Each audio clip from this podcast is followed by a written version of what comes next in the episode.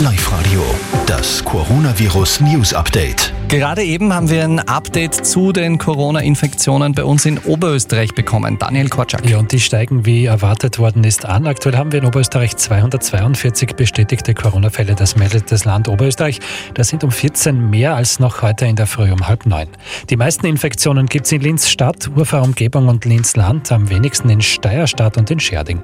Seit kurzem wissen wir, dass auch der Präsident der Oberösterreichischen Ärztekammer, Peter Niedermoser, in Quarantäne ist. Der Grund, er war vorige Woche in Lech am Adelberg auf Skiurlaub und jetzt ist die ganze Vorarlberger Adelbergregion seit heute Mittag unter Quarantäne gestellt worden.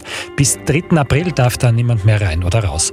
Alle Personen, die sich in den vergangenen zwei Wochen in der Adelbergregion aufgehalten haben, müssen sich außerdem selbst in Quarantäne begeben zu Hause, sagen heute die Behörden.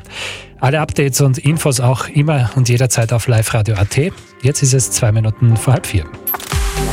Das ist der Oberösterreich.